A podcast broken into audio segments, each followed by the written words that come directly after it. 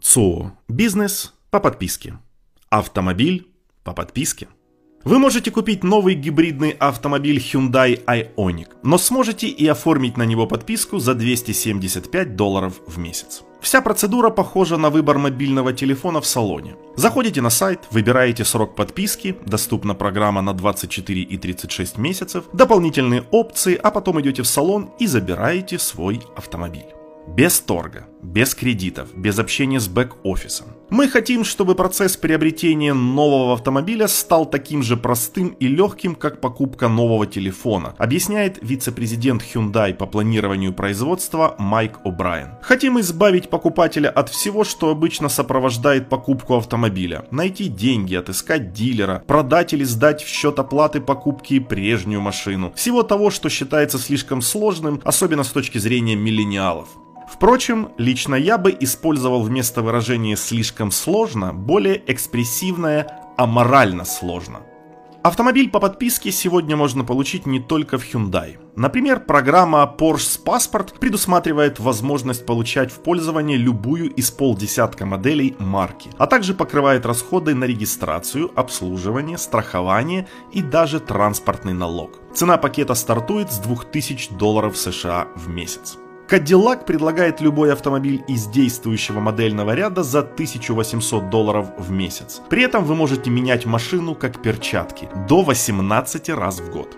Подписчики программы Ford Canvas покупают пакет миль, а неиспользованные мили можно использовать в следующем месяце. Больше похоже на мобильный тарифный план. Подписчики Volvo XC40, компактный внедорожник, за 600 долларов в месяц получают еще и услугу консьерж-сервиса. Ваш багаж будут выносить непосредственно к машине. Цена подписки покрывает расходы на страхование, техосмотр, техобслуживание и техподдержку 24 на 7. Топливо не включено. Руководство компании Volvo рассчитывает, что к 2023 году каждый пятый автомобиль шведской марки будет предоставляться автолюбителям по подписке. Для этого компания активно расширяет географию сервиса, который позволит приобретать автомобиль в рассрочку или по подписке.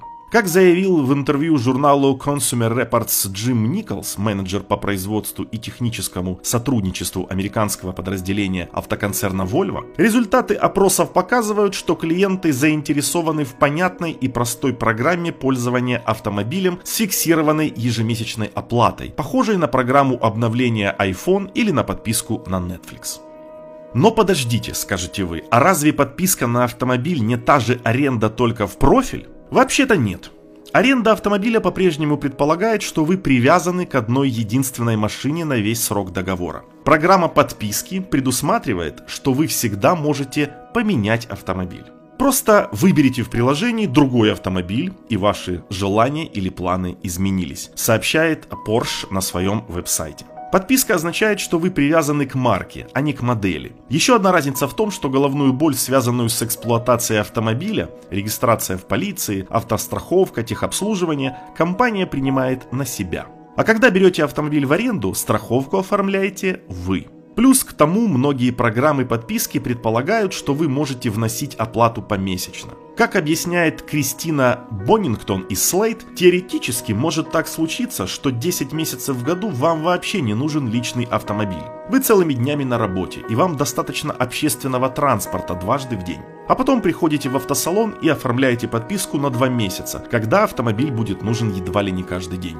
Наконец, условия подписки не предполагают, что вы выкупите автомобиль в собственность по окончании срока действия договора. И в этом я вижу наибольшее преимущество, потому что автопроизводители оказываются прямо заинтересованы в постоянном поддержании вашего автомобиля в отличном состоянии.